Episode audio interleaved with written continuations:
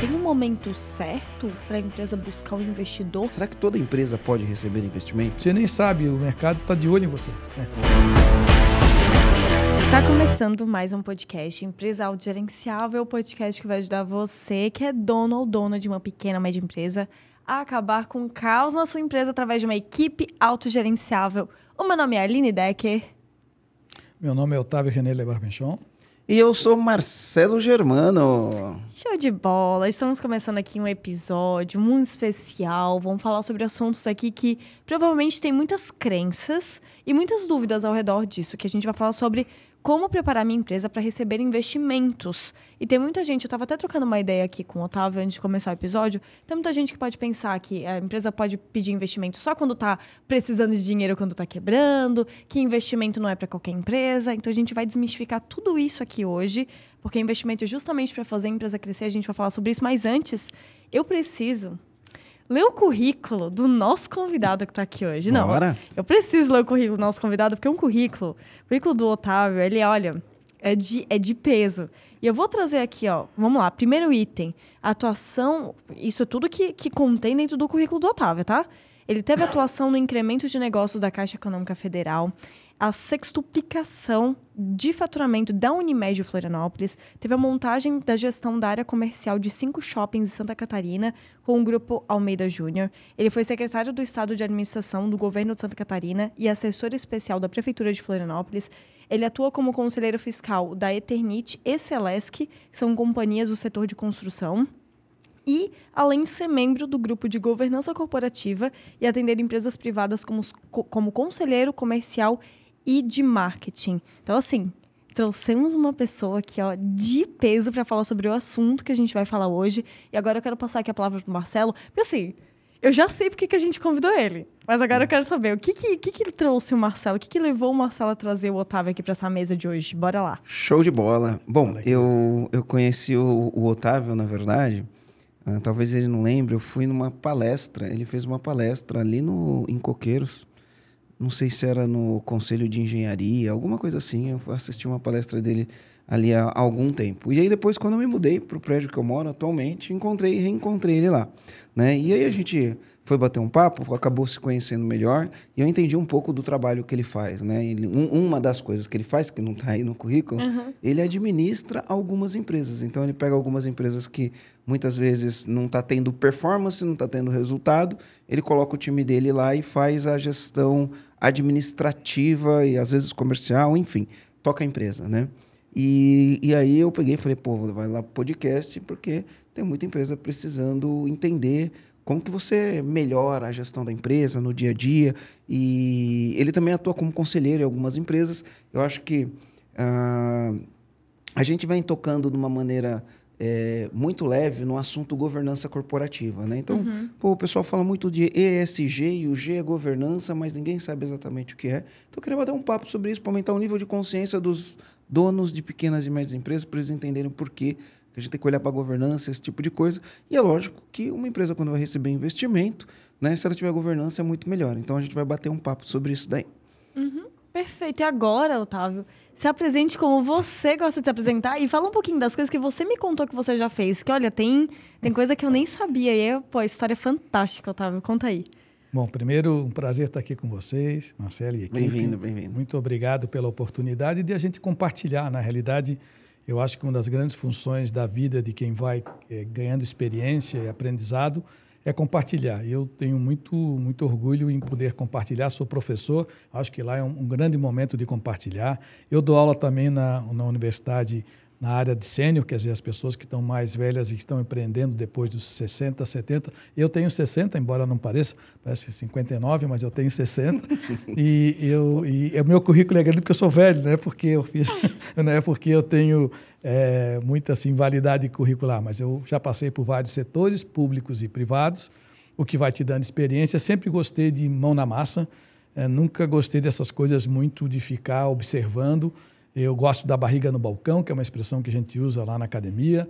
E só, na, só lá que as coisas acontecem. Eu falo né? que eu fiz a Fababa. A Fababa? A, é. a, a faculdade, faculdade, da barriga, no, balcão. balcão. Então, então eu, eu, eu podia ser teu aluno, tá? Porque, Porque eu só acredito se a pessoa vai na, e vai lá e vê como as coisas acontecem. Estava falando aqui que não está no meu currículo, mas é uma coisa importante na minha vida.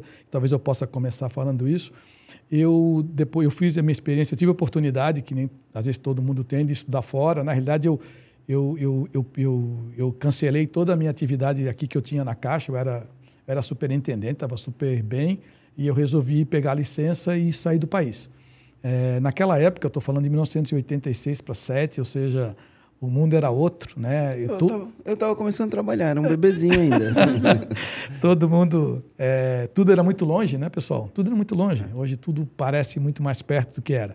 86 a gente ainda era uma ditadura, né? É, estava saindo, tava saindo, tava saindo, entendendo o que é um saindo. governo democrático, é. né? Ainda cheio de de resquícios. Eleições indiretas ainda. Indiretas, aí mudando a modelagem, ainda os militares aí, né, fazendo a sua parte, saindo depois de, de algum tempo.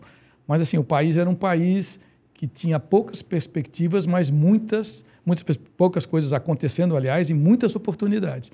E eu resolvi me profissionalizar, fui fazer meu mestrado fora, abandonei tudo, tranquei tudo que eu tinha aqui, é, vendi meu carro e todo mês eu consumia o pneu, o aro, fui consumindo mês a mês o meu carro, até que no final acabou o dinheiro e eu tive que pedir uma bolsa e, graças a Deus, consegui para finalizar meu projeto de formação uh, acadêmica, de, digamos assim. E de lá, quando eu cheguei para cá, eu, é uma coisa importante que vocês saibam, né? a gente volta né, cheio de título, mas aí a realidade é, é agora. Né? Esse título vale como? Sabe como é que o título vale? Eu abri uma confeitaria é, do nada, comprei aqui, tinha um dinheirinho que sobrou. Botei meu pai, que era uma pessoa muito bem relacionada, e, e fomos para a luta. Quem tem área, viu, Marcelo, na área de alimentação, sabe que, é, e, e comércio, sabe que não tem domingo, não tem sábado. Aliás, eu vendia no domingo mais do que todos os dias. Então, eu fechei uma rua aqui, na época podia fechar a rua, né, né, avisando aos polícias. Eu dava sempre uma tortinha no final do dia para todo mundo, né? Mas eu fechava a rua, a Travessa Harmonia, famosa para quem é aqui da cidade. Linda bot... essa rua. E botava a mesa na rua. E botava a mesa na rua. É. Ali do lado do Didi. Do lado do Didi. Uhum. Hum, tem tá, tem sei, umas sei, luzinhas sei, hoje ali, bonitinha. E aí fui para a rua. É... eu sempre acreditei muito no atendimento. Sempre acredito que uma das coisas que para um bom atendimento faz muita diferença. A educação faz muita diferença. Então, vocês não têm, não têm assim, uma grande especialidade em atendimento. Você é educado? Executa a educação.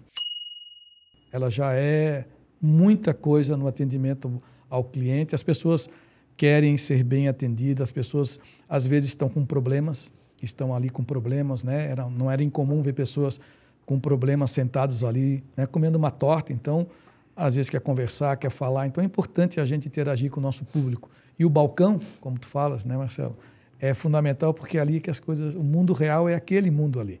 Então, aos, aos, aos meus parceiros, meus amigos empresários, é, vivam a experiência do balcão. Aliás, é, é, nela que a gente ganha mais energia e troca energia. É ali que tudo acontece. Eu sou muito é, visceral nessa questão de estar junto onde o cliente está. Gosto muito disso. Já trabalhei em grandes empresas, como diz aqui, mas eu vou falar para vocês que eu gosto mesmo é, é, de estar próximo ao cliente, né? Isso me faz um bem danado na vida, sabe? Que legal, que legal. Eu já gastei bastante sola de sapato. Isso. Né? E eventualmente a gente gasta um pouquinho de sola de sapato, é o que eu chamo, né? Vamos gastar um pouquinho de sola de sapato que as coisas acontecem. Uhum. Show de bola. Que massa. Prazer agora conhecer um pouquinho mais esse outro lado, né? Para os comandantes saberem que a gente está falando de uma pessoa da, da vida real, né? uma pessoa que já teve ali um negócio. E você está me contando que esse teu negócio ele até foi vendido, né? Hoje tem uma, uma rede ali que ela é bem conhecida, que está nesse mesmo ponto, né? Isso mesmo. Que isso massa, mesmo. que legal. Isso mesmo. Bom, então vamos entrar aqui para o nosso assunto que a, gente, que a gente levantou. E para a gente começar, vamos começar a desmistificar o que é receber um investimento. Que de fato é receber. O que, que acontece? O que, que é receber investimento de uma empresa, de um anjo, enfim que, que é receber investimento? E qual, que tipo de empresa pode receber também, né? É. Legal, bora Boa. lá. Bora lá. É, então, eu estou nesse setor de investimento, de, de, de, tem uns nomes bonitos em inglês, né? Eu estava até conversando que eu, eu sou manezinho da gema, eu gosto do português, que é uma língua linda, linda, e que deve ser bem seguida. Né? Tem um, chama M&A, essas coisas todas, mas nada, na verdade é, é buscar parceiros que queiram investir no teu negócio.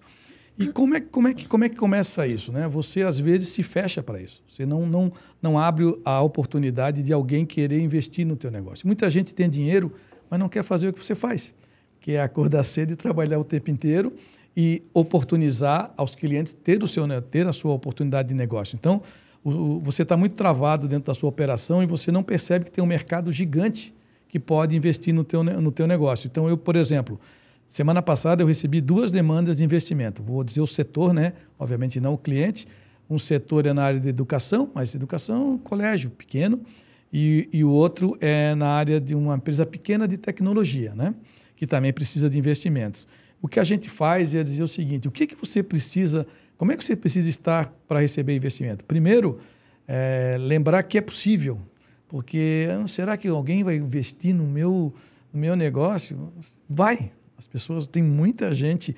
Eu faço parte de um grupo de investidores anjo, então a gente investe em algumas empresas, né, já há algum tempo, mas tem vários tipos de investidores. Semana passada, também nessa mesma semana passada, eu recebi um amigo que disse: Tavinho, eu tenho, eu tenho um dinheirinho aqui, eu já separei isso e aquilo, eu quero arriscar um pouquinho em oportunidades de negócios. E aí a gente vai, prepara a empresa, estrutura a empresa, e aí vem muito trabalho né, que vocês fazem que é preparar a empresa para poder ser investida. Porque se você encontra uma empresa muito desorganizada, é, é que nem vender o carro sujo, né? Ninguém vende o carro sujo, dá uma lavadinha, passa um, passa um cremezinho, né? passa um, ah, um negocinho bacaninho, o carro fica brilhando, uma cera, né? E aí o carro que vale a mesma coisa que o carro sujo, entre aspas, né? mas ele tem muito mais eh, visão e, e, é muito mais perceptível pelo mercado. Então, o que a gente faz é tornar a tua empresa uma empresa possível de ser investida, seja por conhecidos, seja pelo mercado como um todo, seja com dinheiro de fora. É, talvez muitos de vocês talvez não saibam, porque estão no dia a dia, no que a gente chama de microgestão, né? trabalhando que nem um doido, porque a gente tem que trabalhar. Eu tenho três empresas hoje e eu estou desde as sete e meia na rua, né? Acabei de sair da aula, à noite continua, tem um evento agora às oito e, e, e, a banda vai tocando, né? É assim que funciona. E a gente às vezes percebe que as empresas não estão, as pessoas não estão disponíveis para isso, né? E a sua empresa precisa estar organizada, um pouquinho organizada. E é isso que a gente imagina, que você organize a sua empresa dentro de um contexto que ela possa ser percebida como uma boa oportunidade. Então, limpar a empresa no sentido figurado é deixá-la ela organizada, que ela possa ser percebida como, olha, tem uma oportunidade que eu nem sabia que existia e está aí no mercado. E é impressionante como tem oportunidade, como tem gente que a gente não sabe que quer investir no nosso sonho, sonhar junto e a gente executar o sonho dele, porque ou ele não quer, ou ele não tem vontade, ou ele já está no outro patamar de investimentos. Mas o mercado é, é bastante grande. E outra coisa que eu finalizo. Ah, nós estamos em Floripa. Pois é. Ah, esse mundo não é São Paulo? Cara, não existe mais São Paulo, Floripa. É tudo um grande, um grande globo, né? onde todo mundo se é, faz negócios ao mesmo tempo, com dinheiro de todas as nacionalidades, cores e tudo mais. É, sabe um, um pensamento que eu tenho?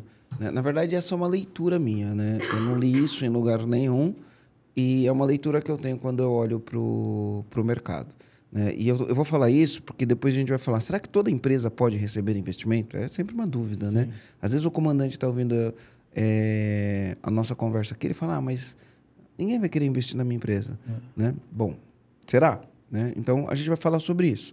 Mas uma das coisas que eu percebi na minha leitura de mercado é o seguinte, Primeira coisa, qual a razão de ser de uma empresa? É porque existe uma dor, uma necessidade. Uhum. Alguém tem um problema, uma dor, uma necessidade, um desejo, uhum. né? E aí, para atender essa dor, essa necessidade, esse desejo de alguém, um outro alguém monta uma empresa, uhum. né? Para entregar aquilo que o cara precisa. Então, Sim. só tem um motivo de ser a existência de uma empresa. Ela resolve uma dor, uma necessidade de alguém. É esse o único motivo, né? De existir uma empresa. E quando você tem uma demanda muito grande para resolver aquele problema, aquela dor, aquela necessidade ou aquele desejo, né, você tem a oportunidade de criar empresas que tenham capacidades de crescer, crescer e crescer. Quanto maior a demanda, mais a empresa pode crescer. Né? E é por isso que a gente vê todos os tipos de negócio no mundo. Né? A gente já, já atendeu mais de 200 segmentos diferentes, né, Aline? Às vezes você cata um segmento que você nem imagina né, o que é e quando você vai ver Fala, mas como que os caras ganham dinheiro fazendo isso? Né? E ganha. Né? Eu gosto de falar, uma das minhas empresas, eu vendo conector elétrico para o ambiente hostil. Né? Você fala, mas como você ganha dinheiro com isso? É porque tem um monte de gente que precisa de conector elétrico, porque tem um monte de ambiente que é hostil. Sim. Então o cara tem que comprar o, o, o conector adequado. Né? Então é isso. Né? E aí o que acaba acontecendo, eu falo assim, né? para ter uma empresa, é, toda vez que existe uma dor, toda vez que existe uma dor, né, existe uma oportunidade de negócio, existe uma oportunidade também empresa que resolva aquele problema e se ele tiver muita demanda, se tiver muita demanda, essa empresa tem possibilidade de escalar. E o que, que acontece hoje? Talvez agora no ano 2022 isso não está tanto assim, mas ainda continua, né? Mas existe uma dor no mundo, que é uma dor muito grande, que é excesso de dinheiro. Uhum. O mundo é líquido, né? É líquido. É líquido. Tem muito dinheiro uhum. líquido disponível, uhum. né? E para quem está ouvindo, fala, mas como isso pode é. ser uma dor? Talvez a pessoa pense, como que isso daí pode ser uma dor? Né? E esse é o ponto. É assim, ó, às vezes, se você tem 100 mil no banco, e aí esse 100 mil vai te render ali é, 1%. Agora o juros subiu, né? No Brasil o juros está altíssimo, né? No resto do mundo não é tão alto igual o Brasil, mas subiu os juros no mundo inteiro, né? Mas imagina, você tem um dinheiro lá, 100 mil. No final do ano, você deixou aquele dinheiro aplicado ali num CDB, quando você foi ver, tem, tem 113. Aí você pensa, nossa, ganhei 113 mil. Mas a grande verdade é que o teu poder de compra ele é menor. Você não compra a mesma coisa que você comprava com 100 mil, você não compra com 113 mil, porque as coisas ficaram mais caras do que o que o teu dinheiro valorizou. Isso é uma dor. Mas talvez para quem tenha 100 mil, isso não é uma dor tão grande. Né? É uma dorzinha.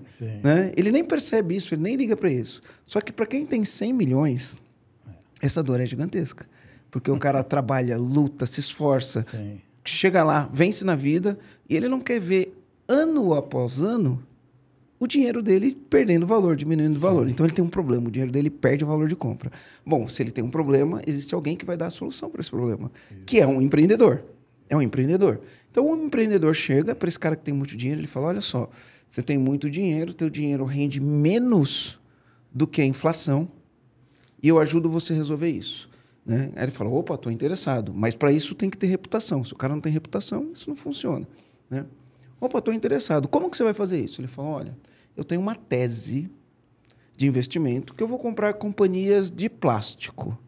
E aí vou fazer isso com as companhias de plástico, vou consolidar companhias de plástico, uhum. vou fazer isso, e aí depois vou fazer um IPO dessa empresa, vou vender para uma outra grande empresa, enfim, ele pode fazer um monte de coisa. E ele tem uma tese, ele fala, olha, e é na minha tese a gente entra na empresa e fica X tempo naquela empresa até ela crescer. Então, existe pessoas que chegam com essa solução. O cara que tem o dinheiro fala, olha, esse cara tem reputação, tem credibilidade, tem bons resultados no passado, vou colocar meu dinheiro lá. E esse cara vai comprar empresas. Né? Existem outros que vão ter outras teses de investimento. Então ele vai chegar no mesmo cara e vai falar: olha, você tem um problema, teu dinheiro está perdendo dinheiro. Porque é o seguinte: qual, é, qual é a única maneira de você gerar riqueza? Né? Não é comprando o título da dívida do governo. Né? Para gerar de riqueza, você tem que riqueza. produzir coisas, produzir coisas, né? e para produzir coisas que vão dar lucro, vão crescer e vão ter possibilidades. Quem faz isso, produzir riqueza, são as empresas. Pequenas, médias e grandes são as pequenas e médias empresas que produzem riqueza. Colocar o dinheiro num título do governo, isso não produz riqueza. Né? É, é, é troca de dívida, né? mas não produz riqueza. Então, existem pessoas que são especializadas em diferentes setores. Um é especializado em plástico, outro é especializado em startup no começo da carreira, que a gente chama early stage. O outro é interessado em empresas que faturam mais de 50 milhões de reais. O outro é interessado em empresas de varejo. Uh, outro é interessado em empresas de e-commerce, outro é interessado em redes de cafeterias para poder fazer uhum. franquia tem gente interessada em tudo, tudo quanto é segmento. Né? Então aí existem várias oportunidades que muitas vezes o dono da pequena e média empresa ele não entende isso. E diante de todas essas oportunidades que existem, você que tem uma pequena e média empresa, comandante, e você olha e fala assim, pô, isso daí pode parecer interessante para o meu negócio, você precisa entender o seguinte, né? Para você receber esse investimento, né? o carro tem que estar tá lavado, né? A gente fala assim, tem que preparar a noiva para a festa, né? É a noiva está preparado. E olha que interessante, mesmo que você não queira, porque você pode estar falando assim, ah, eu não quero receber investimento, né? Mesmo que você não queira receber investimento, olha um racional que tem aqui. Se você fizer a gestão da sua empresa como se ela fosse ser vendida, você fala assim, não, eu quero vender minha empresa, eu vou fazer a gestão da minha empresa como ela fosse ser vendida. E você sabe que quanto melhor a gestão, mais dinheiro você pega lá na frente, você vai fazer uma gestão melhor da tua empresa. Uhum. Né? Então, eu acho que você tem que ter esse racional que é, eu vou fazer a gestão da minha empresa desta maneira, mesmo que ela não seja vendida, porque se ela não for vendida, ela vai me dar mais resultado, eu vou colocar mais lucro no bolso. Né? E é lógico que quando você pensa isso, a gente tem que olhar para as regras, né? para as regras que existem no país, né? regras contábeis, regras tributárias, regras fiscais, essas coisas, regras trabalhistas, essas coisas têm que estar muito bem ajustado na tua empresa, porque senão, no final do dia, a tua empresa perde valor. Mas vale muito a pena você administrar a tua empresa dessa maneira. Então, eu vou fazer a pergunta agora: qualquer empresa pode receber? Né? E Sim. você pode, pode até pensar que eu já dei a resposta, mas vamos ver, né? Qualquer é. empresa pode receber? É. Até para entender se tem segmentos que são preferidos ou não. Como é que funciona isso? É, tem. Primeiro, é, a empresa tem que estar minimamente organizada. Senão, qualquer, né? Qualquer evento serve se eu não sei para onde eu quero ir, né? Então a empresa tem que estar organizada, esse é uma é básico. E o que é organizada? Aquelas macrofunções têm que estar funcionando. Eu eu tenho que entender, ah, eu não sei fazer um DRE, não tem que aprender, porque isso aí faz o dia a dia, senão não dá. Eu tenho que entender de fluxo de caixa, que é o dinheiro que tem ali. Se eu posso, se eu estou pegando dinheiro em banco e vendendo, né? A um custo, eu vou, vou, entro num looping negativo. Eu tenho que entender do comercial, eu tenho que ter uma, eu tenho que ter uma, uma equipe treinada, capacitada, capacitada, preparada. Eu tenho que entender de comunicação e marketing, como é que eu me comunico com o mercado. Antigamente eu tinha que contratar uma agência de propaganda para fazer muita comunicação. Hoje, se você for bastante assertivo, de repente precisa usar bem as redes sociais que você atinge o mesmo mercado. Então, assim, a resposta é sim, todo mundo pode receber investidor, não tem problema. Mas o investidor não bota o dinheiro em qualquer negócio. Ele analisa, ele é muito. O investidor normalmente é um cara que eu brinco que ele não quer saber muito da tua história. Mas se a tua história for boa, mas os teus resultados forem planejados e organizados, aí ele até ouve a tua história, não tem problema porque ele quer justamente valorar o dinheiro dele, ele quer investir. Tem setores mais acelerados, né? Saúde está muito acelerada, então clínicas, laboratórios. A gente agora fez a consolidação, esse é o nome que se usa mesmo, consolidação de quatro clínicas. Juntamos quatro clínicas. Por que, que nós juntamos? Ficou um só RH, ficou um só comercial, ficou um só financeiro, não precisa fazer nem muita conta, obviamente que reduziu o custo da operação para todo mundo e eles agregaram valor não competindo entre eles, fazendo agregação de produto. Setor também de tecnologia, isso já vem acelerado, mas muito cuidado, porque tem muita gente, eu chamo de mega rampa, né? que fez um projeto que, que é muito acelerado, mas não tem muito, muito, muita percepção de valor. Então é importante estudar isso. Setor de educação sempre é um setor muito legal, que está vindo muito bem, mas eu já trabalhei, e nós temos empresa no setor, por exemplo, de sorvetes, empresa de sorvetes, né? É, eu, como nasci no dia oficial do sorvete, que é dia 23 de setembro. O louco tem isso? Tem. tem dia de tudo, até de sorvete.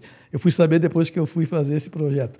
E a gente, claro, é, a gente tem que preparar a empresa, organizar. Então, nós pegamos uma empresa, precisava organizar tudo.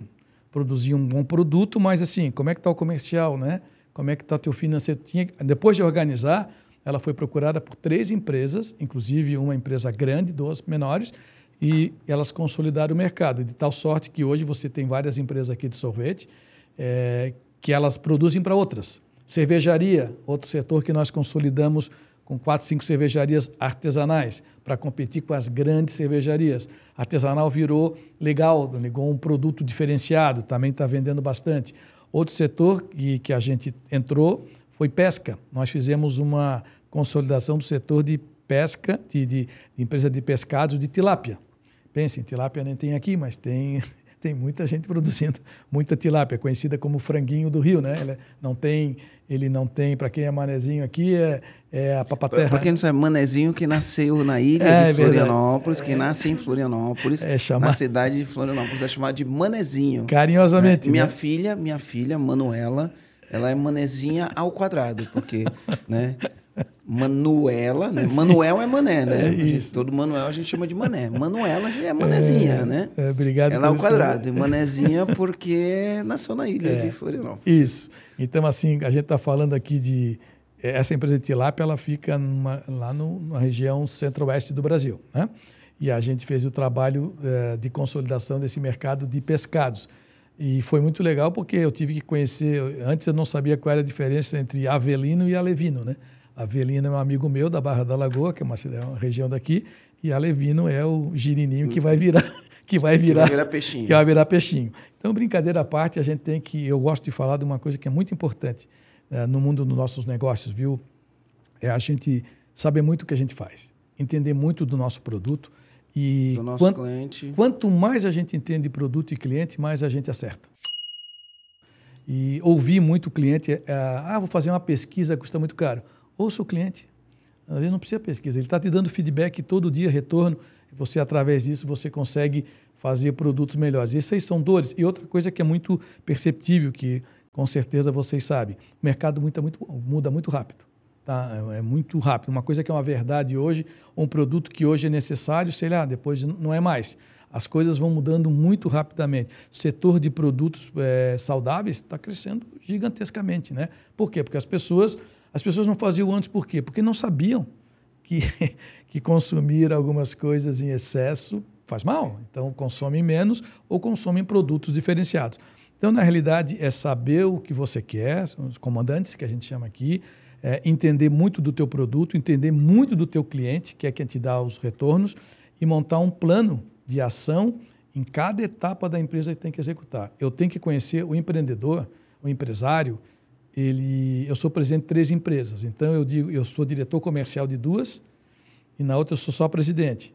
É, presidente do conselho. Do conselho.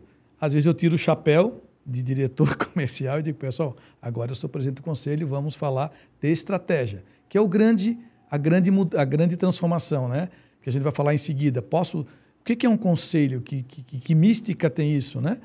Você pode, os conselhos eles funcionam para dar conselhos assim que é, é simples, simples assim. assim. é simples assim. E... É porque ó, o dono de empresa, é. o dono de empresa está ouvindo a gente, Otávio, desculpa eu te cortar, claro. mas o dono de empresa, 99% das pessoas que estão ouvindo a gente agora sofre de uma dor que a gente chama solidão do poder. É. Né? Eventualmente você se encontra numa situação que você está precisando tomar algumas decisões e você não sabe qual decisão tomar. E o pior, né? Você está intoxicado com o dia a dia da operação do trabalho, porque intoxica a gente, é muito Sim. problema, muita confusão, está intoxicado com aquilo. E aí você conversa com pessoas que também estão intoxicadas. Se você parar para prestar, prestar uhum. atenção, as mesmas reclamações que você tem são as mesmas reclamações que os seus amigos têm, seus amigos que são empresários têm. Então você fica intoxicado naquele movimento ali. né? Então, às vezes, você tem que sair desse dia a dia, olhar e falar: pô, estou numa encruzilhada, preciso tomar decisão. Quem que pode me dar uma visão disso aqui? Não intoxicada, não enviesada, né, de fora. Enfim, a importância de um conselho, de ter um conselho, e aí a gente começa a entrar nesse, nesse quesito da governança corporativa, que ainda não é o papo nosso do dia de hoje, Sim. né? Mas a empresa precisa estar tá preparada para isso. Preparada para preparada para isso. Inclusive, eu até queria, acho que vai complementar a tua resposta, que é tem um momento certo para a empresa buscar o investidor, tem um momento perfeito, assim, ó, quando ela tá desse jeitinho é o é o momento perfeito pela busca investidor. Existe esse momento e depois a gente fala como preparar. Muito bom. Mas eu queria resgatar essa questão, quero resgatar essa questão da solidão. Eu também falo muito isso, né? A decisão de um de um líder de empresa, de um comandante de uma empresa, ele é muito solitário. E às vezes é, falta justamente conversar com alguém para tomar a decisão a mais certa, porque de repente existe uma decisão, mas às vezes ela é mais assertiva. Porque a gente fica no dia a dia na microgestão. A gente fica na microgestão, é, fazendo as coisas para a empresa sobreviver. Só que a gente não pode pensar, a gente não pode deixar de ser estratégico, de olhar para frente, olhar o que pode acontecer daqui a um ano, dois, cinco. Todos nós amanhecemos dia 17 de março com o bloqueio no Brasil no dia 17 de março de 2020 com a pandemia. Eu estava dando aula com lockdown, né? Com lockdown, é já tinha a pandemia, eu até estava voltando de viagem, quando entrei em sala, um dos diretores da faculdade entrou na minha aula e falou: O Lebar Menchon, meu sobrenome, só falta você, todo mundo já saiu da sala. Porque eu, eu, eu, não, eu não tinha ido para a sala dos professores, eu tinha ido direto para a sala para falar com os alunos, era a única turma em sala de aula, porque havia dado, dado lockdown. E aí, bom, o que acontece com isso? Acontece que com todo o planejamento do mundo, cara, a maioria de nós eh, amanhecemos no dia seguinte, e aí? E aí? É, eu tinha, tenho um cliente que até hoje, que é uma rede de postos aí de combustível, cara, ninguém saía, ninguém consumia combustível, e os funcionários. E como é que eu faço a gestão? Porque cada posto, embora você possa ter três, quatro postos de combustível, cada posto tem um posto. Você tem que administrar, não adianta eu ter um posto super bem, outro super mal, porque no final nós vamos fazer um encontro ruim de contas, né? Então, a gente administrava os postos com gestores de cada posto e com o empreendedor, que foi uma pessoa que quis botar dinheiro nos postos. E, no, e o que, que a gente fez com o planejamento feito nos últimos dias de, de, de 2019? A gente olhou e falou: ferrou. Rasgou tudo, vamos fazer outro. Vamos fazer outro. Sobrou só a experiência. Então, aí que está a nossa grande diferença, é, que eu acho que faz a grande diferença no mundo dos negócios. Nós temos que ter crença, nós temos que ter fé, até está no meu WhatsApp isso. E nós temos que ter propósito. A gente tem que saber porque a gente acorda. E a gente tem uma missão para cumprir. Quanto mais a gente faz isso acontecer, tem um livro que eu gosto muito, que eu recomendo para vocês, chamado Maestria, de Robert Greene. Livro fácil, pode ser pego aí na internet, que é um livro que fala sobre isso, sobre alma, muito mais do que só o processo. Eu posso ter um processo super organizado e eu vou até tentar fazê-lo, mas se eu não acreditar, não vai adiantar. Não adianta, não adianta. Você tem que acreditar. E todo empreendedor, nós, nós somos pessoas de fé. Porque era mais legal não fazer nada. É muito mais cômodo não, ou trabalhar para alguém. É muito mais cômodo. O que nos tira do sério e que nos faz diferentes é essa capacidade de querer transgredir a moleza. A gente não gosta de moleza, senão a gente faria outra coisa. Então, vocês, nós empreendedores, somos, primeiro, sem nós não há mundo. E segundo, sem a gente, é, o mundo seria muito borne, muito chato, muito desagradável. E, e é aí que eu, por isso que eu sou encanto, eu sou muito assim feliz com os empreendedores. Inclusive já convidei o Marcelo e ele vai estar na minha aula dando um bate-papo. Arranjar um horário, pessoal, por favor, vocês me botem na agenda. É, porque na minha sala tem muitos filhos de empreendedores e gente já, porque o pessoal faz faculdade, mas já tem negócios. O pessoal não espera se formar mais. Ah, vou abrir meu negócio depois de cinco anos. Não, vou, já está. Eu, eu tenho um guri que tem cinco empresas. O guri tem 23 anos. O guri é um atacado. Hoje não foi aula. Guri. Ele, é, um atacado. Ele, ele me liga, ele é do interior de Santa Catarina, tem negócios lá e aqui. Ele é de Chapecó. Ele hoje estava em Chapecó e falei, professor, eu não posso, não posso ir à aula. Eu digo, tá, vou passar a matéria, tu lê. Eu compreendo. Eu compreendo. Ela é empreendedor, ele, ele, se ele, ele, ele tem a academia que é necessária, a inteligência que é dada ali nos aprendizados, mas ele tem o dia a dia. Né? Então eu fico muito feliz em, em entender que essa é a parte da nossa missão, que é a transformação. Então, não há tempo ruim para a gente, não há sábado, não há domingo. Né? Eu tive confeitaria, eu trabalhava, eu trabalhava das nove da manhã às dez da noite. E segunda, vai descansar? Não, segunda ia fazer compra no Ceasa. Sei bem o que é isso. Não fazer compra no Ceasa, mas trabalhar de segunda a segunda, sei bem o que é isso. Os nossos colegas aí que trabalham sabem que a vida é assim, né? Então é um pouco isso que eu queria compartilhar também com vocês, além dos, do beabá, dos passos a passo, passo a passo, mas eu acho que essa da crença, sabe? A gente tem que crer que é possível. E aí a gente faz.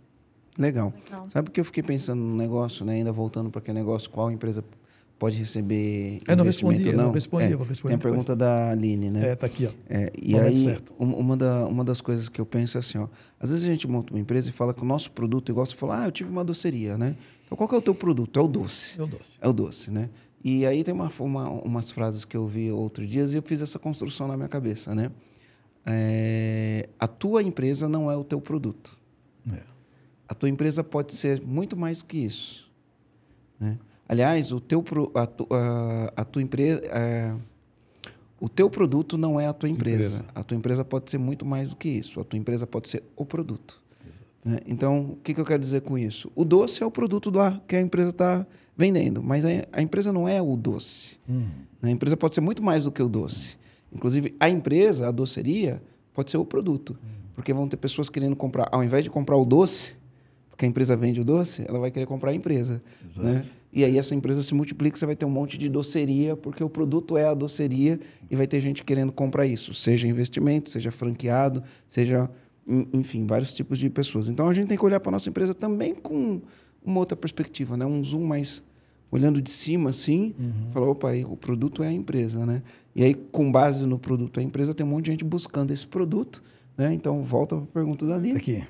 Se existe um momento certo para receber um investimento. Conta aí. Tem dois, dois grandes momentos que a gente observa. Um, quando a empresa está mal, e o outro, quando a empresa está bem. São incríveis isso. O mal é no sentido assim que eu não estou sabendo para onde eu estou indo, é, ou não tenho muita característica. Alguém observa isso e sabe que um investimento pode tornar aquele negócio num grande negócio. Aconteceu isso com uma rede de café que nós trabalhamos aqui. Era um café pequeno. Ele nos chamou e falou: Cara, não sei mais o que eu faço com a minha cafeteria, que está café, café, café. E, bom, se tornou numa rede que vende também café. Também vende café. Exatamente. Não é uma fábrica de café, não é uma loja de café. Ela também vendia café, hoje se tornou muito maior. Ele precisava desse oxigênio para poder ir mais à frente. Ele sabia do negócio, ele era o dono do negócio. O investidor não. O investidor viu o que ele não conseguia ver, viu ali que ele estava no momento tão é, tentando resolver os problemas do dia a dia da empresa, que a gente sabe que são vários, que ele não via que do lado dele tinha grandes oportunidades. Alguém viu, alguém Acreditou. chamou e ele ele continuou sendo o comandante. O investidor normalmente não é o comandante. O investidor não quer ir lá e colocar não, a mão dele na massa. Ele não, quer que você entregue o resultado para ele. Isso. Então, Por isso que você tem que ter uma boa reputação. Exatamente. Entregar resultado. Entregar resultado. E o outro é quando a empresa está acelerando e ela precisa botar gasolina azul. E não tem. Mas tem gente que tem gasolina azul e quer colocar em você e você faz uma aceleração muito mais rápida que se fosse a, a gente chama de orgânica, né? Se fosse aquela do, do crescimento orgânico um atrás do outro assim. E aí esse, esses setores dão saltos gigantescos. Setor de educação aconteceu muito isso, setor de saúde aconteceu isso muito forte também. Aí eu estou falando de clínicas que eram pequenas, foram juntadas com outras, se tornaram grandes negócios. Estou falando só de grandes operações, estou falando de operações mínimas. E a outra coisa que é muito importante, respondendo ao momento certo, é, quanto mais você está é, conseguindo estar focado na empresa e ser percebido pelo mercado, você nem sabe, o mercado está de olho em você. o mercado está de olho em você. Então, o que acontece? É, agora tem que entregar realmente, porque se eu não entregar, aí é uma utopia, de repente a minha empresa é uma utopia, né? E aí o mercado um, não vai é, investir. Um amigo meu falou assim para mim uma vez, né? Isso em 2018, eu acho que ele me falou isso. Ele falou assim, ó, e, e, e, olha como as coisas mudam rápido, né? 2018 faz cinco anos. Logo né? ali. Ele falou assim: se tua empresa fatura até 60 milhões por mês, é muito difícil você vender a sua empresa. Um amigo meu falou. Por mês não, por ano. Se a sua empresa fatura até 60 milhões por, por ano, ano, é muito difícil você vender a tua empresa. Mas se você fatura mais de 60 milhões de reais, é muito difícil você não vender a tua Isso. empresa. Porque vai, vai aparecer um monte de gente querendo comprar a empresa nesse porte. Né? Isso em 2018. Olha como o mercado mudou. Hoje, empresas que faturam 30 milhões, é difícil o cara não vender. Uhum. Porque o investidor está atrás de oportunidades, essas oportunidades maiores estão em outros momentos, levantaram fundos, enfim. E aí você tem que pegar e, e, e buscar outras oportunidades mais embaixo. Então, isso está tá gerando muita oportunidade para os pequenos e médios empresários, porque Uh, também o ganho é maior, né? Você pega uma, uma numa fase X para sair numa fase Y, talvez você tenha uma oportunidade muito maior aí de multiplicar o, o investimento. É, hoje até um valor que está muito comum, 20 milhões. A, a, gente chama de número mágico, né? Passou dos 20 milhões, é, tem gente de olho, pessoal. Então, assim, se vocês estão caminhando para isso, ou acelerar. Outra coisa que é muito legal eu comentar aqui com você é o seguinte: às vezes a minha empresa não fatura 12, é, 20 milhões. Peguei um, é um caso bem específico. Fatura 12, mas vai faturar 20. Isso é uma coisa muito bacana. Então você, já, você vai chegar no 20 e o cara que está vendo, ele sabe, ele vai chegar no 20. Então, o, do, o 20 milhões, ele, ele aplica no 12 porque ele sabe que ele vai chegar no 20 mais rápido. Está rampando. Porque é. já está rampando, exatamente. Então, eu ou seja, há muita gente de olho, a comunicação assertiva do que você faz e o mercado ajuda muito. Agora, a, esse tá, é, o Marcelo lembrou, antigamente era, eu cheguei a trabalhar só com empresas acima de 100 milhões. Senão ninguém, ninguém, ninguém olhava. Aí baixou para 50, isso aí, 60, esse teu número. Agora está isso, 20 e 30, tem muita gente de olho com dinheiro é, brasileiro, dinheiro de fora, investidores é, que conhecem o Brasil. Eu estava falando aqui que nós estamos fazendo um evento que vai acontecer. Aí vou fazer, não vou fazer propaganda do evento, mas nós estamos trazendo um evento internacional para Santa Catarina, que tem gente de cinco países da Europa, quatro países da Europa, desculpa, é, Estados Unidos e Brasil. O título do evento: Negócios Internacionais. E uma das empresas que está nesse, nesse nosso evento é uma empresa que produz cosméticos aqui e que vende na Champs-Élysées. Legal, legal. Com a palavrinha bonita, né? White label, quer dizer, livre de marca, usa a marca lá da. Porque, claro, entre botar made in Palhoça ou made in Santa Amaro, né? O cara bota made in Paris, que fica mais conectado. E mas é feito aqui. Então, olha quanta oportunidade essa empresa recebeu uma uma, uma rodada. É uma rodada. Uma injeção de capital. Porque ela não tinha condições de de escalar, de, de escalar vender, por exemplo, um, um, eles venderam três containers. Será que eu sou usuária dessa marca? Porque eu uso uma marca aqui de Floripa, é, que eu amo. É, então, tem marca local e essa marca está sendo exportada com marca, com marca livre lá. Em Paris, né? onde você passeou, talvez quem passeou agora por lá pode ter dado uma espreizada de uma, de uma marca daqui de Santa Catarina. Sabe, sabe que eu fui, eu fui para Israel, né? É. Então, é, a gente foi lá, foi Egito, Israel, e a gente foi no Mar Morto. Uhum. E aí tem as, as coisas que eles falam lá do, da lama do Mar Morto, Sim. né? E, enfim, você entra numa loja lá que tem todos os produtos de cremes com lama do Mar Morto, com magnésio, porque o magnésio Sim, lá é ele é um negócio bem poderoso. Aí eu trouxe lá umas máscaras para minha filha. Ah, é? Trouxe, que legal. trouxe para minha filha umas, umas máscaras lá. Para mim, eu trouxe sais de banho, né? Do, com sais do mar, do mar Morto. Trouxe uma lama lá. Eu não quis entrar na lama lá no dia, mas eu trouxe uma lama para vou ver se um dia eu uso aquilo. Né? Legal. Então, mas isso tem muito a ver com uma, uma das das, das matérias ligadas às empresas, que é o marketing, né? É o marketing. É. é como você. Eu trouxe um pedacinho do muro de Berlim. Tá lá, é igual a qualquer muro aqui da, de qualquer coisa, de qualquer bairro. Eu trouxe, eu trouxe, terra de lá, trouxe água, trouxe uma garrafinha, peguei água do Rio Jordão. É, né? mas, enfim. Mas enfim, enfim, né? Está dentro de um, de um do marketing, lá. É marketing, é marketing. Mas, mas é, é, é muito importante, porque o marketing ele é uma ferramenta estratégica que ajuda o seu produto a ser percebido mais rapidamente. Senão ele pode levar mais tempo. Então, e transformar numa experiência o que é uma venda comum, né? Uma experiência. Eu tenho, eu tenho um rapaz que, que, que ele, é, ele é do Rio Grande do Sul. Ele há cinco anos que eu conheço. Ele vende é, é, ele vende bebidas na praia. E ele é um empreendedor um baita empreendedor. Ele começou vendendo lá com aquela caixinha de sorvete com latinha dentro. Ele comprou uma melhor. Ele hoje vende, vende Moscow Mule, né? vende drinks. Ele saiu da cerveja tradicional para os drinks. Ele saiu de R$ reais para 20. O ticket médio dele era R$ reais, está em 21. O que, que ele fez? Ele foi construindo a marca dele, ele é muito reconhecido na praia. Quando ele passa, as pessoas reconhecem o produto ele todo bonitinho, o carrinho dele limpo, que é importante. Eu acho que eu sei que carrinho que é esse. É... Eu não sei, mas está tudo certo. Está tudo certo. E está aqui, quer dizer, é um empreendedor, certo, pessoal? Sim. É um empreendedor, Legal. né? Legal, eu tenho até, pegando, pegando ainda esse gancho, acho que essa pergunta ela vai servir tanto para o Marcelo quanto para o Otávio responder, que é, a gente já entendeu um pouquinho dos momentos e tal, mas é como, como fazer, qual, qual que é o passo a passo para preparar essa empresa para receber investimento?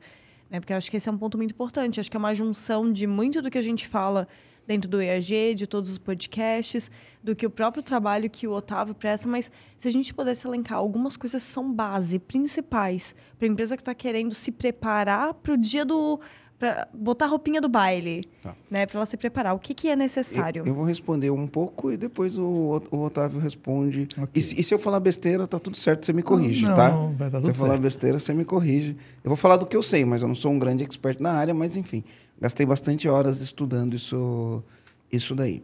É, a primeira coisa que você tem que pensar é o seguinte: existem alguns tipos de investidores, né? Então, para quando você começa a estudar esse ambiente do, de investidor, a gente vai falar assim, ó, você tem primeiro aquele os três Fs, os três Fs, né? Que é Family, Friends and Fools, né? Se a gente for traduzir isso daí é família, amigos e os trouxas, né? Fools, os trouxas, né? Ah, pode parecer agressivo isso, mas é, existem esses tipos de investidor. Você chega para o teu pai e fala, pai, mãe, tio, quero abrir um negócio, me dá o dinheiro. E ele dão. Um amigo, você chega para um amigo que te conhece e ele gosta de você, e você fala, meu, vamos nessa aí, topa investir? Um amigo topa. E o- o- os fools, né, que a gente fala assim, pode parecer agressivo, é o seguinte, é aquela pessoa que não entende nada de negócio, que não vai olhar nada, que vai acreditar numa conversinha e vai colocar o dinheiro lá dentro. E quando ele vai ver, né, talvez ele fez um mau negócio. Existem esses tipos de investidores. Esses daí desconsidera. Desconsidera esses tipos de investidor. Né? Saiu desses três tipos de investidor, você vai ter investidores que são mais qualificados. E os investidores mais qualificados, eles sabem de uma coisa, que toda empresa tem risco. Né? Então ele vai analisar direito esta empresa, porque ele vai correr risco, mas ele vai correr um risco calculado. Não vai correr qualquer risco, né? Não vai colocar o dinheiro na mão de qualquer pessoa. Né? Não vai fazer investimento numa empresa que não tem futuro. Então ele sabe que tem risco, então ele vai olhar isso. E aí, quando ele de- decide olhar uma empresa, porque eu comprei uma vez uma escola e foi assim. Cheguei lá, o dono da escola falou que tinha tantos alunos que faturava tanto que sobrava tanto. Né? Naquela época, comprava empresa assim. Ah, você compra a empresa, fica 30 dias na, na operação para comprovar o faturamento e depois, pronto, paga o restante e sai. Né? Já foi, muitos negócios eram feitos assim, principalmente em comércios locais. Eu comprei uma escola assim. Aí você fica lá 30 dias, quando o cara sai, você vai ver que aqueles alunos não existiam, você vai ver que as coisas não eram bem daquele jeito, e aí já foi. Você já pagou tudo que podia, não fez contenção do dinheiro, não fez nada, e aí você fica com a bucha na mão, que foi o que aconteceu comigo. Né? Então, eu, eu fui o full, né, que comprei, fui o, o, o otário que comprou aquilo. né? É verdade, no Sim, final é. do dia foi isso Foi, mesmo. foi. E, e aí é o seguinte, o investidor que ele saiu desses três aí, que ele é mais qualificado, antes de comprar uma empresa, você pode contar a história que for, a história vai ajudar você a vender, mas esse cara vai chegar lá e vai falar, vamos fazer uma, assinar um, um, um contrato que a gente chama NDA, que é um contrato de confi- confidencialidade, N- NDA, em inglês é Non-Disclosure Agreement, que é acordo de não de confidencialidade. Você não pode falar nada sobre o que está acontecendo aqui para ninguém. É um acordo de confidencialidade. Assina aquilo e a partir daquilo o cara vai olhar e vai fazer uma due diligence, né? O que que é uma due diligence? É uma diligência para olhar todos os seus números para ver se a tua empresa ela pode ser investida ou não. E ao fazer esse processo, o, o investidor vai querer entender, antes de mais nada, e ó, esse é o ponto, comandante. Muitas vezes você toca a sua empresa e você faz coisas na tua empresa achando que isso que você está fazendo, você vai pagar menos imposto e vai ganhar mais dinheiro, e na verdade isso é um tiro no pé. Por exemplo, às vezes você tem lá três CNPJs no Simples, porque você não quer sair no Simples e. e enfim, né? tem, tem essas, essas coisas aí. Se você tiver, você sabe do que eu estou falando. Né? Três empresas no Simples, um no teu nome, outro no nome de um laranja, outro no nome da, de alguém da tua família. Né? Cara, isso daí já perdeu o valor de mercado na tua empresa. Né? Ah, você emite, vende coisas e não emite nota. Pô, o cara vai olhar isso e vai falar: meu, aqui existe um risco. Se o fiscal chegar aqui e pegar isso, né, vai dar multa, isso de multa. Então, isso daí diminui o valor da sua empresa. Né? Então, como que você está organizado fiscalmente? Recolhe todos os impostos certo, do jeito certo, da maneira certa. Né? Como que você está estruturado? O, a gente chama de cap table, né? É, a organização societária, a tua empresa está de acordo ou tem um monte de contrato social, uma bagunça, né? E aí você compra mercadoria por uma empresa, vende para outra, aquela zona, tudo isso vai perder valor de mercado. Eles vão olhar teus números contábeis, né? Suas declarações contábeis, DRE, balanço patrimonial, né? Demonstrativo de fluxo de caixa, tudo isso daí eles vão olhar. E se você nem tem nada disso, se isso é uma bagunça, perdeu o valor do mercado. Então, eu acho que antes de mais nada, você precisa olhar e falar, cara, eu preciso organizar essas coisas na minha empresa. Eu preciso estar com toda essa parte certa, né? Arrumar toda a parte de emissão de nota fiscal, de imposto, né? Tirar esses, esses arranjos que põe três CNPJ no Simples para não sair do Simples. E, e, e muitas vezes a empresa está no Simples achando que está pagando menos imposto, está pagando mais. E muitas vezes a empresa está no Simples achando que está pagando menos imposto e está deixando de vender, porque tem empresa que só compra de empresas que não são simples, né? Por causa do crédito do crédito tributário. Enfim, né? Então, muitas vezes, o dono de pequena e média empresa ele é mal assessorado né? E muitos contadores, e ó, eu adoro os contadores, eu falo que todo dono de empresa tem que ter três profissionais. Todo cara que deseja ficar rico, vamos falar melhor, né? Precisa de três profissionais, eu sempre falo isso. Né? Um bom advogado, porque quanto mais dinheiro você tem, mais contrato você fecha e maior a chance de você se dar mal. Então você tem que ter um bom advogado. Né? Você tem que ter um bom contador, porque quanto mais dinheiro você tem, mais imposto você paga. E se você fizer as coisas do jeito errado, você vai pagar mais imposto do que deveria pagar. Então tem que ter um bom contador. E um bom corretor de imóveis. Porque todo cara que tem muito dinheiro que eu conheço, uma parte do capital dele ele investe em imóvel, né? E se você tem um bom corretor de imóveis, ele vai te trazer boas oportunidades de imóveis, seja casas, fazendas, fábricas, galpões e esse tipo de coisa. Então, eu amo os contadores, quero deixar bem claro, mas tem muito contador meia boca por aí. Tem muito contador que fala pro cara: não, pega três empresas no Simples aí, deixa uma no teu nome, o nome do teu cunhado, outra no nome do teu primo, que a gente faz um bem bolado, você vai pagar menos imposto. Esquece essas coisas, tá? Para você ter uma empresa que recebe investimento, você tem que arrumar a casa, você tem que ter seus indicadores financeiros, seus processos têm que estar desenhados, porque o cara vai olhar. Outra coisa, tua empresa ela tem que rodar muitas vezes.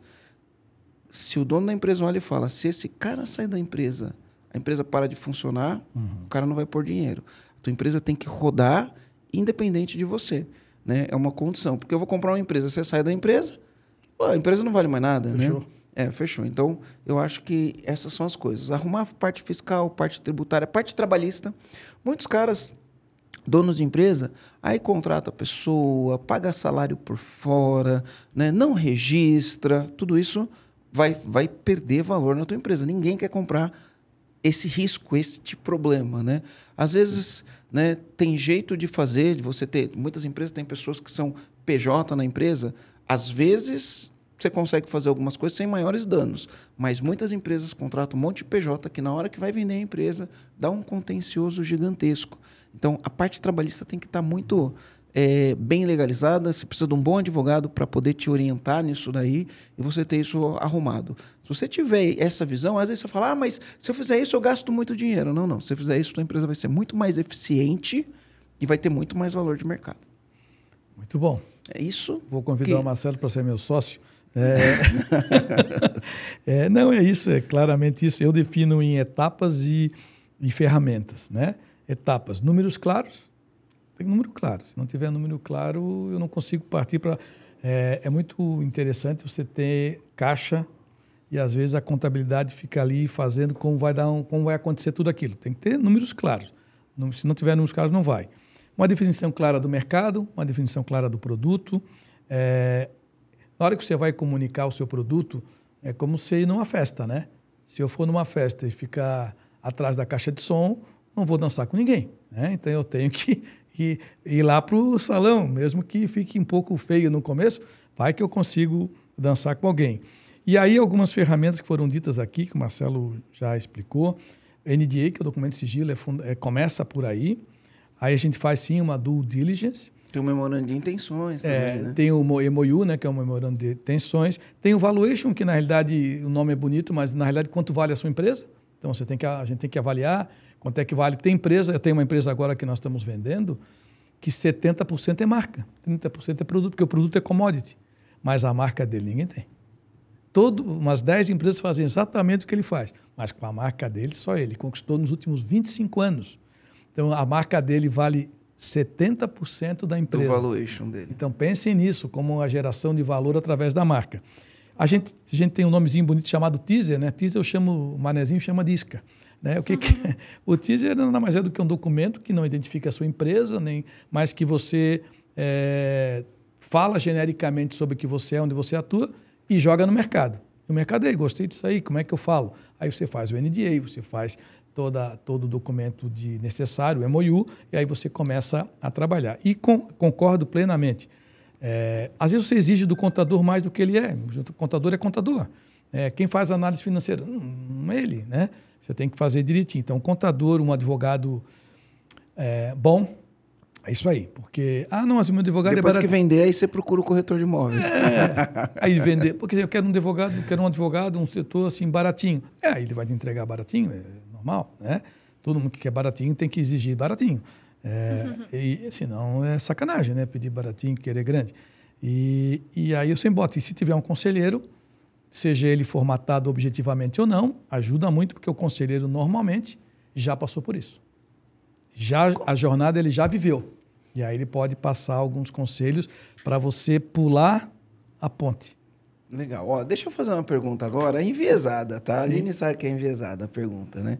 A gente tem um produto de conselho, né? Sim. Então, dentro dos produtos que a gente tem no EAG, a gente tem um produto que chama Conselho Comandante de Alto Impacto. Não é um conselho deliberativo. Sim. né? Consultivo, O- né? É, é, ele é um conselho consultivo. O que que é conselho consultivo e deliberativo? Conselho del- deliberativo é o conselho de administração onde o que é decidido no conselho tem poder de lei. Isso. O executivo daquela empresa tem que cumprir aquilo que foi decidido no, no, no, Conselho. no conselho. Um conselho é, consultivo ou informal, que eu posso chamar, né, não tem poder de lei. Você se reúne com o teu conselheiro ou seus conselheiros, eles vão junto com você fazer teu plano estratégico, vão te dar os conselhos que tem que fazer e aí você decide, você é dono da empresa, se você vai fazer ou não, você tem toda a autonomia para decidir o que vai fazer ou não. No conselho administrativo, você não tem tanta autonomia assim. E a gente tem um produto que a gente coloca um conselheiro profissional, um conselheiro independente, né? E ajudando os empresários a tomarem as melhores decisões, mas como eu disse, ele não é deliberativo, Sim. então não tem força de lei, mas o importante não é a força de lei, Sim. o importante é a expertise que traz É junto, isso as portas que É, abre, é isso né? Por exemplo, a gente tem um cliente nosso lá, Isso. não posso falar o nome, até porque tudo que acontece no conselho tem um contrato de, con- de confidencialidade, mas o conselheiro dele apro- é, aproximou ele, o conselheiro dele aproximou ele de uma empresa e está saindo um negócio de 40 milhões de reais. Né? Então, o conselheiro ele abre portas, ele conhece as coisas, ele sabe os caminhos. Conselheiro não é aquele cara que você vai no boteco e fala, "Ô, me dá um conselho, né? Então, aqui a gente está falando de, outro, de, de outra coisa. A gente está falando de um negócio, um nível mais elevado, né? Isso, aí isso mesmo. É, é, eu- por isso que eu, que eu quis confirmar, né? Eu acho que hoje é, a gente está falando sobre conselho. Ah, mas é muito complexo. Não. É, é isso aí. O consultivo é isso. Em vez de você fazer uma coisa informal, num bar, reunir o amigo, fazer uma ligação, perguntar o que ele acha, que também funciona, faz uma reunião formal, tematiza o que você tem problema, chama as pessoas para opinarem, chama o conselheiro que já rodou isso, já ganhou, já perdeu. E se tem uma coisa que se paga, é, é conselho bem montado, é, é barato. Porque aquele executivo que está ali, ou aquele empresário, ele não tem como botar na folha de pagamento, às vezes. Mas no conselho ele cabe. Porque ele está uma vez por mês ali, ou a cada dois meses. Né? Eu, eu participei de algumas empresas e aconteceu justamente numa delas. Eu vim do setor de saúde e numa delas tinha uma negociação com uma grande empresa da área de saúde. Eu tinha sido diretor dessa empresa, né? O que aconteceu? Só as pessoas foram conversar e fecharam, que era uma negociação de plano de saúde que sempre é complexo para as empresas, porque uma má gestão de plano de saúde também vai para o espaço da tua empresa. Então, e que é um produto importante, que gera valor, que gera Que comprometimento, mas tem que ser, como tudo, tem que ser bem gerenciado. Deixa eu falar uma coisa sobre o que você disse aqui, né? Que às vezes você fala assim, ah, é barato, né? O grande ponto é o seguinte, eu acho que a pergunta não é se é barato ou se é caro. Porque assim, ó, se eu falar para você, né? Tem uma Ferrari que ela vale 4 milhões, mas ela está à venda por um milhão e meio, ela é barata. É não é barato, barato? é barato. barato, é uma barato. Ferrari que vale 4, se tiver por um e meio, é barato, né? Mas o fato de ser barato não significa que é preço de banana na feira Sim, né? Então, 1 milhão e 500 é muito dinheiro, independente de sim. você olhar para a Ferrari e falar, cara, eu tenho que pegar essa oportunidade porque está barato, mas um milhão e meio é muito dinheiro. Eu acho que conselho é a mesma coisa, sabe? Eu acho que você tem um conselheiro é a mesma coisa, assim, se eu fosse fazer uma comparação, né? Talvez o valor que você vai pagar para um conselheiro, né? Talvez você vai, por exemplo, eu montei o conselho aqui no EAG. A gente tem três conselheiros, né? E aí a gente paga por volta de 15 mil por mês para cada conselheiro. Sim. 45 mil num ano vai dar aí por volta de quase 500 mil reais, quase 600 mil reais num ano. Sim. Né? Aí você vai falar, é barato? Não, é muito dinheiro. Sim. Mas dado ao que o conselho traz para gente, é vale um negócio que, que vale a pena. Então, só para a gente não pensar que é preço de banana na feira, Sim. até porque a gente tem um produto de conselho que é, mais, é, é, é, muito mais acessível do que isso, né? Mas ele tem um valor, é um valor considerado, não é preço de banana na feira, mas o valor que esse produto gera para os nossos clientes. Né? Você vê esse meu cliente aí, ele está negociando aí, está para fechar um negócio de 41 milhões de é. reais.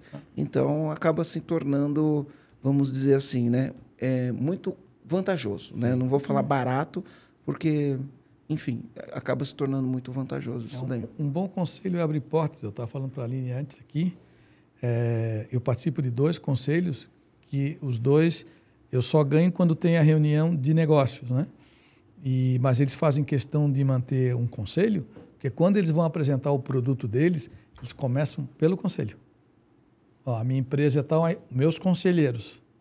Aí o pessoal, não, mas esses conselheiros é, são conselheiros. Isso dá uma certa, dá, aumenta a credibilidade e como as pessoas são conhecidas no mercado e dos seus negócios também, isso ajuda a empresa a fazer um esse o que tal do quebra-gelo ser muito mais assertivo, digamos assim. Funciona bem isso também. Sabe uma coisa interessante? Eu vou falar de experiência minha de, de ter conselho, né? Às vezes você às vezes você, a gente recebe, tem muitas oportunidades. O trabalho que a gente faz Sim. no EAG, a gente tem muitas oportunidades. Todo mundo quer fazer negócio com a gente, todo mundo quer fazer parceria, todo mundo quer fazer isso e aquilo. Né? E às vezes você quer fazer uma parceria com alguém, você quer fazer uma parceria com alguém, mas esse alguém ele é, ele ele está valorizando muito a parte dele em detrimento da tua. Isso, isso acontece o tempo inteiro, Sim. né? As pessoas valorizam muito o lado dela. É, é, aquela coisa, né? Você tem um carro, você vai vender o carro, o cara desvaloriza teu carro para comprar. Sim. Mas quando ele vai vender o carro dele, ele é, valoriza é. demais o carro dele, né? Isso acontece o tempo inteiro no mundo dos negócios. E uma das maneiras que eu é, utilizei para sair desse tipo de situação, eu falo para o cara: olha só, legal, eu quero fazer negócio com você, mas eu tenho que submeter ao meu conselho. Né? Isso que você está me falando, como que eu justifico isso para o meu conselho? Como eu vou justificar para o meu conselho que você quer A, B, C, D, E? Quais são os argumentos racionais que você me traz para eu mostrar o meu conselho? Porque eu não vou passar vergonha com o meu conselho com essa historinha que você está me contando. Aí a pessoa falou, opa, então peraí, vamos conversar direito. É então me apresenta, me apresenta tudo direitinho. Então, é parece que não. Outra coisa que é, é legal. Muito do... real, isso é muito real. Outra coisa que é legal no conselho, né, ali no CCAI, no, como a gente faz é assim: a gente tem quatro encontros por ano, um encontro a cada três meses, e quando o empresário vai para o encontro, ele é obrigado a fazer uma apresentação. Né? Então ele vai fazer uma apresentação. Ele tem que analisar os últimos três meses, tem que fazer análise SWOT do que aconteceu, tem que é, olhar a estratégia, tem que falar sobre os planos de ação que foi aberto no, no, no, no, último encontro, né? E aí ele vai receber os conselhos dos, dos conselheiros que estão ali para fazer isso. Daí, daí ele sai com um novo plano de ação e depois ele tem que voltar para fazer isso. Só o fato de ele parar e falar, eu tenho que prestar conta para o meu conselho, ele já melhora a produtividade dele, ele já melhora a gestão da empresa dele, ele já começa a olhar para a empresa dele de uma visão não intoxicada da operação, isso. né? E quando se compromete com alguém para fazer alguma coisa, o cara não quer chegar na reunião de conselho e passar vergonha, né? Não, não quer. E, e só isso já gera um valor é, incrível. Isso acontece muito. E pode parecer que a gente está falando do, ali falando desse do CCI mesmo, né? Pode parecer que a gente está falando de empresas enormes. Não, uhum. são pequenas empresas aí. Isso aí. Tem a, a partir gente, de cinco funcionários que, que pode a gente, fazer parte, A gente né? tem empresas lá que faturam 2 milhões Isso. por ano, ano, 2 uhum. milhões ano. E a gente tem empresas que faturam 200 milhões ano é lá, uhum. lá, dentro do, do, do CC. É então, enfim. Né? O, propósito, o propósito é o mesmo, independente do tamanho. Né? Perfeito. Tem uma pergunta aqui que eu acho que é uma pergunta muito boa.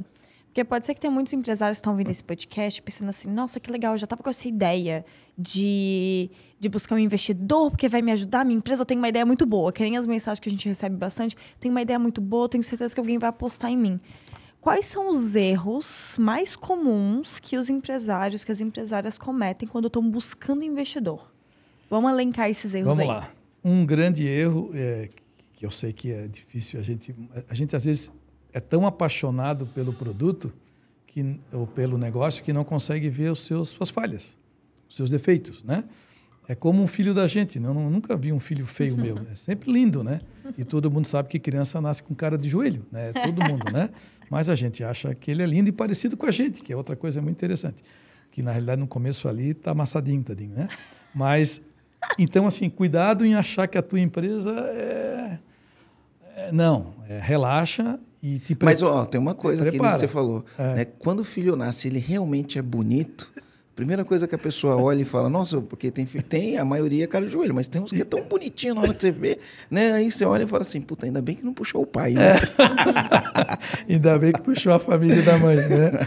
Então, assim, uma das falhas é essa, é você achar que é um pouco de mistura de paixão e às vezes um pouco de excesso de confiança no teu produto, o que é bom por um lado, né? Mas na hora que você vai ao mercado, o mercado vai fazer uma crítica e você tem que estar preparado com ele dizer, cara, seu produto aí não vai para lugar nenhum. E eu já, já, já ouvi isso de empresas que a gente estava trabalhando e mesmo da minha empresa, né? Então, é comum. Então, a gente tem que ser muito é, claro e entender que a paixão é importante, né? a garra, a paixão, mas que o mercado é meio frio, assim, né? Então, as pessoas querem e estão botando dinheiro na tua empresa porque elas querem retorno. É simples, assim. Não, ninguém, uhum. ninguém, não, ninguém bota porque tu é bonitinho, né? Porque é, querem retorno. Então, esse é, uma, é um erro muito que a gente conhece, que a gente percebe muito nos pitch, né? nas, nas apresentações, quando a pessoa se empolga muito e aí, várias vezes eu já fiz assim, reduz aí o, o, grau da paixão e fala sobre a xícara, né? Qual é a função de uma xícara, né? que é receber um líquido, né? seja ele qual for, e você dele aproveitar uma maneira mais fácil. É, eu, eu, é, o garfo foi criado em 1494, né? pelos italianos. Até lá ninguém usava garfo, só faca e mão. Né? Então você imagina que hoje não se imagina não usar garfo. Né? Alguém criou uma necessidade, um desejo, e o garfo hoje faz parte, tirando já o mundo oriental que usa os pauzinhos ali, tem um nomezinho que eu sempre esqueço.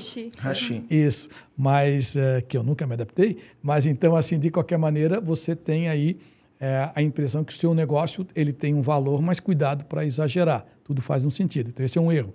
O outro erro é não ter os números claros. É, é, assim, quando pode correr uma pergunta no meio, o cara perguntar, tá, mas a tua empresa faturou quanto nos últimos anos e como é que ela vai faturar daqui para frente? Você tem que ter isso claro, mesmo que não seja tudo totalmente fácil de identificar, mas você não pode titubear. Quando o cara perguntar se eu botar 100 mil, vai voltar em quanto tempo? Por exemplo, uma pergunta normal. É, ah, voltar em, em dois anos, em cinco anos. Ou o que, que você vai fazer com esse dinheiro, né? Você vai fazer com esse dinheiro, né? Não sabe Onde você vai colocar esse dinheiro? Como é, você vai aplicar? Isso. Então, são, esse é o segundo erro. O terceiro erro, é, que é muito perigoso, é você é, ter uma empresa que, que, que você é tão dono da empresa, tão dela, que se você sair, ela morre. Ninguém compra uma empresa se você sair morre. Aliás, compra se você ficar três isso, anos lá, dois Tem anos. que fazer o programa EAG, meu, faz o programa EAG, é, é monta uma equipe autogerenciável, faz as reuniões de radar semanal, é as reuniões mensais, tem os números na ponta da língua, e aí vai ficar mais fácil para você, né? Eu dei, não a, é, eu, eu dei a deixa é? aqui. É, tem que fazer o programa EAG. A gente não ensina tem jeito, isso. Não né? tem jeito. Tem que fazer. Então, esses são os três erros mais tradicionais. Mas isso aí, por isso que Hoje eu falava com, quando eu vim aqui que, que o EAG é isso. Né? Mas o que é isso? Eu digo, a empresa autogerenciável. Mas eu e quem? Não, quando, todos têm que saber tocar a empresa, senão só tem você. O dia que você adoecer, adoece a empresa. E aí? Ah, pois é. Né? Ele, ele, ele, ele, ficou curioso, porque hoje ele estava em sala de aula, era um, era um empresário que é meu aluno, tem 50 anos, está fazendo a faculdade aos 50 anos para se formar. E ele hoje, depois eu passo link para ele lá ver e Legal. já observar. Ele já foi, ele já foi lá ver. Então, assim, é, é, esse é um erro fatal. Depende tanto de mim que sem mim, aí é complicado. Ó, eu, eu vi uma história uma vez no palco do Fórmula de lançamento. o cara tinha uma restaurante japonês, né? Tinha um restaurante japonês. E aí ele estava no meio da operação, trabalhando ali no meio da operação, um dia com muito movimento, ele ajudando a fazer os quentes, os frios, não sei o quê, virou uma bandeja de óleo em cima dele, óleo quente. Eita. E ele teve queimadura no corpo inteiro, queimadura de todos os graus que você imaginar, ele teve queimadura. Moral da história, três meses no hospital. A empresa não aguentou. Não, não aguenta. Quando saiu do hospital, não tinha mais empresa. É, exato. Né? E, então, a pergunta que eu faço para quem estiver assistindo é o que acontece na sua empresa se acontecer alguma coisa com você, se você tiver que ficar três meses longe da empresa, né? E eu fui para Minas agora, uh, recentemente, e acho que a Thaís estava lá, né, Thaís? Acho que você estava lá quando a gente foi lá. Não, não foi Minas, foi Brasília. Foi Brasília. Foi para Brasília. Você não foi lá no Maurílio? Não, Ah, você não foi no Maurílio. Tá, foi o Luca, eu acho que foi. Né? O Garu foi. O Garu estava lá. O Garu estava lá. O Garu estava lá. Aí eu fui para Brasília visitar um cliente nosso, Maurílio. Foi o Taca. Foi o Taca? Acho é. que foi o Garu e o é. Taca, não foi? Acho que foi Uhum. isso. E aí a gente está almoçando, terminei de almoçar. Né? Hoje é muito normal acontecer isso. Né? Os comandantes me veem na rua e vêm falar comigo. Né? Tem pessoas que são mais tímidas, tem pessoas que não são tão tímidas assim. Aí ele veio falar comigo falou: pô, não quis te interromper aí quando você estava almoçando, né? mas pô, queria bater uma foto com você e queria te agradecer. E aí ele pegou e falou: cara, eu- eu te acompanho faz dois anos. Não é cliente do EG, só ouve os podcasts, né? Eu te acompanho faz dois anos, eu vim fazendo tudo o que você ensina na empresa. E o que, que aconteceu? Ah, minha mulher estava grávida, minha filha nasceu com seis meses e eu tive que sair da operação para cuidar da minha filha com minha mulher. Três meses que eu estou fora da operação, a empresa está ali, está funcionando. E eu vou falar, se eu não tivesse feito as coisas que eu aprendi no podcast, não estaria rolando. Isso aí. Aí o cara encheu o olho de lágrima, encheu o olho de lágrima mesmo. É, é normal as pessoas me encontrarem na rua, me parar e às vezes elas enchem o olho de lágrima. Aí pediu para tirar uma foto, tirei uma foto. E saí assim, é por isso que eu faço o que eu faço, né? Eu gosto de falar, é por isso que eu faço o que eu faço, né? Então é isso, se tua empresa depende de você para funcionar, ela tem menos valor de mercado. Eu tenho um cliente que falou contigo e tirou uma foto umas duas semanas atrás de um treinamento que vocês estavam fazendo, que é o Luan, e mandou a foto tua para mim. Ele é meu cliente, ele falou justamente, a empresa dele está passando justamente por essa remodelagem de não estar só na nele ele poder transferir. Que legal. Isso foi semana passada. E isso tem a ver com o que você falou lá no início, né? Da crença, do propósito, da fé, de acordar todo dia sabendo por que você faz o que você faz, né? Tem muito a ver com o que você falou lá no início. Deixa eu te fazer uma pergunta. A gente falou sobre vários tópicos aqui. A gente hum, trouxe, eu acho que, bastante base e até assuntos mais avançados para fazer com que o empresário entenda o que, que- como é que funciona isso, né? Se você tivesse que dar um comando para o empresário a respeito desse, dessa busca por investimentos e profissionalizar essa empresa e tudo mais, que comando que você deixaria para esse empresário? Bom, é, talvez um comando, um conselho é assim: é, não tenha medo de ir ao mercado e não tenha medo de que alguém queira o teu negócio ou comprar ou investir ou todo. Eu já vi empresários que têm medo quando o cara falou, eu quero o teu negócio inteiro, com tudo. O cara leva um cagaço, né? Essa é a palavra. Então, assim, não tenha medo. Se você trabalha sério, você é honesto, trabalhador, você está fazendo as coisas certas, prepare-se. Né? Pode ser que a Catarina Zeta Jones, que é para quem é mais velho que nem eu, acha ela uma grande mulher, e eu quero namorar contigo, Tavinho. Né? Eu já sou casado, mas eu ficaria muito feliz dessa, desse pedido. Tem que estar preparado para que o mercado eh, diga a você que eu quero a tua empresa, eu quero os teus negócios, e você não se assuste, faz parte. Né? Você tem que estar preparado para uma demanda do mercado que não é o teu, a tua ocasião, porque o teu dia a dia não te, não te deixa nisso. Fé, força e determinação. E você, Marcelo, qual que é o comando que você deixa para os empresários? Aline, EAG tem que fazer, é o comando que eu deixo para os empresários. É isso aí. Maravilha. O meu comando aqui, eu até anotei, que eu acho que tem, tem um compilado assim um pouco do que a gente conversou aqui, mas ficou bem marcado para mim que para o empresário que está ouvindo, ele entender que a empresa pode ser um produto. E se ele entender que a empresa dele pode ser o produto de fato, ele precisa se preparar hoje, né? Ele não, não dá para ficar esperando, não dá para olhar e ver esse podcast e falar assim, ah, esse podcast eu vou ver depois. É. Esse Como- assunto eu vou lidar depois. Não é, não é. É justamente o que a gente está falando. E a necessidade, como vocês trouxeram, antes uma empresa ela era sediada faturando 100 milhões por ano. Agora, a empresa sediada faturando 12 com uma visão já de 20. Então, essa necessidade, esse dinheiro no mercado, ele está trazendo mais isso, né? Essa realidade. Então, Aline, esse é meu deixa- comando. eu vou aproveitar esse teu comando aí, vou Diga. pedir para os comandantes imaginarem o seguinte, né? Como o Otávio ele teve doceria, vou pedir para você imaginar o seguinte: Imagina que você vai dar um presente, você passa numa doceria, vai comprar um bolo, ele vai vir numa caixa muito bonita, né? O, o dono da doceria, ele fez com muito carinho, doce bonito, uma caixa bonita e, e, e um laço bem bonito naquele doce, e é o doce que você entrega para o teu cliente, Ai, né? que fome. É, e, é, e, é, e é aquilo, aquele presente que você vai entregar, porque o doce no final do dia ele acaba sendo um presente. É aquilo que você vai entregar. Agora, tem, faça a mesma coisa pensando na tua empresa. Imagine a tua empresa, né? Você vai colocar ela numa caixa, vai colocar uma caixa bem bonita, vai fazer um laço, vai fazer um laço e vai preparar a tua empresa. E a tua empresa é o presente. Né? Você vai chegar para alguém que tem interesse em comprar ou investir na tua empresa e vai falar: dá uma olhada nesse presente aqui, olha que bonito que ele é. E é lógico, para ele ser bonito, tem que ter tudo aquilo que a gente falou aqui uhum. durante o podcast. Né? Então, eu entro naquilo que você falou. Né?